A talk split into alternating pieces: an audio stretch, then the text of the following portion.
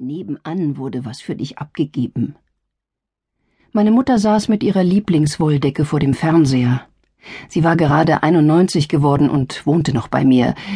Naja, die Wahrheit war, ich wohnte noch bei ihr. Ich, Karin Bergmann, 46 Jahre alt und ledig, lebte noch bei meiner Mutter. Das Schicksal hatte es so gewollt, dass wir seit 46 Jahren eine eingeschworene Zweck- und Wohngemeinschaft waren. Bei welchem nebenan Schwungvoll stellte ich die Einkaufstüten auf den Tisch und schob Mutter ein Kissen in den Rücken. Bitte sag jetzt nicht bei Rainer, flehte ich innerlich. Rainer Maria Frohwein war unser direkter Nachbar im Sechsparteienhaus, ein früh pensionierter Lehrer, der mich aus irgendeinem Grund vergeblich liebte. Es war wirklich anstrengend, ihm ständig begegnen zu müssen. Bei Rainer. Ich schluckte.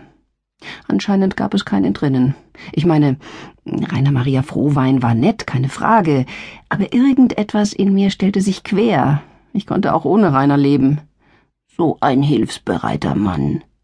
Mutter richtete sich auf und lächelte mich an. Ich verdrehte die Augen.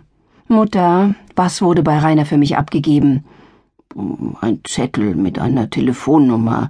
Ich hatte meine Brille nicht griffbereit, deshalb habe ich zu Rainer gesagt, er soll ihn dir doch nachher selber geben. Wenn das nicht ein Trick war. Meine Mutter wollte nur, dass Rainer wieder einen Grund hatte, vorbeizuschauen. Sie hatte einen Narren an ihm gefressen. Klar, er war ein alleinstehender Mann, geschieden, gediegen, nett und zuverlässig, leider auch sterbenslangweilig. Seinen Modeberater hätte ich erschlagen können. Kleiner Scherz, er hatte keinen. Irgendjemand hatte ihn bereits erschlagen. Ich versuchte, unsere Nachbarn auf Abstand zu halten, was gar nicht so einfach war. Verstehe. Und was ist das für eine Telefonnummer? Keine Ahnung. Laut Rainer hat jemand aus Hamburg bei ihm angerufen, der eigentlich dich sprechen wollte. Wer ist denn so blöd und ruft Rainer an, wenn er mich sprechen will? Ich lachte auf wenn das nicht schon wieder einer seiner Tricks war. Haben wir etwa kein Telefon? Doch, aber ich hab das Klingeln nicht gehört, mein Hörgerät war nicht an und du warst ja nicht da. Nein, Mutter, ich war in der Bibliothek wie jeden Tag. Ich verdrehte die Augen. Ich arbeite dort, auch da bin ich telefonisch zu erreichen. Ich tätschelte meiner Mutter liebevoll die Hand. Manchmal hatte sie den einen oder anderen kleinen Aussetzer. Vielleicht kultivierte sie das aber auch und spielte mir die Verwirrte vor, um ihre Ziele zu erreichen. Warum hat Rainer den Zettel nicht einfach hier gelassen? Leicht verärgert stellte ich Milch und Joghurt mit etwas zu viel Karacho in den Kühlschrank. Ich glaube, er will dir einfach mal wieder Hallo sagen. Ich seufzte. Mutter, bitte, hör endlich auf, mich mit Rainer zu verkruppeln. Mit einem Joghurt und einer Serviette setzte ich mich zu ihr. Hier, Vanille. Deine Lieblingssorte. Mutter ließ sich folgsam füttern. Er wäre immer für dich da, mein Kind. Ja, ich weiß, es ist schön, wenn man nette Nachbarn hat, wenn ich mal nicht mehr bin. Ich musste ein Grinsen unterdrücken. Diesen Spruch hörte ich nun schon seit über dreißig Jahren. Und nun sagte meine Mutter weise, das könnte mein letzter Sommer sein. Mir gefror das Lächeln auf den Lippen.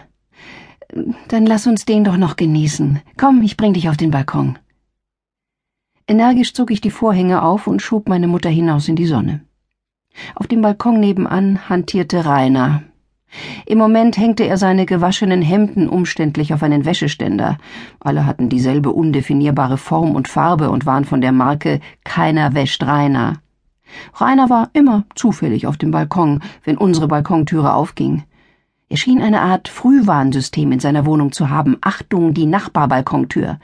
Wenn das Alarm schlug, flitzte er aus seinem Bau, um Witterung aufzunehmen. Ich warf einen Blick auf seine unsägliche Wachstischdecke, auf der seine Kakteensammlung stand. Hallo, sagte ich freundlich. Oh, Karin, gut, dass ich dich sehe. Rainer wurde ein bisschen rot. Grüß Gott, Frau Bergmann, begrüßte er meine Mutter artig. Ein so netter Mann, flüsterte die mir unüberhörbar zu. Er braucht dringend eine Frau im Haus. Mutter, zischte ich zurück, denk nicht mal dran. Das hatte er gehört. Seine Unterlippe zitterte leicht und er steckte die Hände in die Taschen seiner ausgebeulten Korthose. Sein schütterer Haarkranz lag wie ein verdorrter Adventskranz um seine Glatze.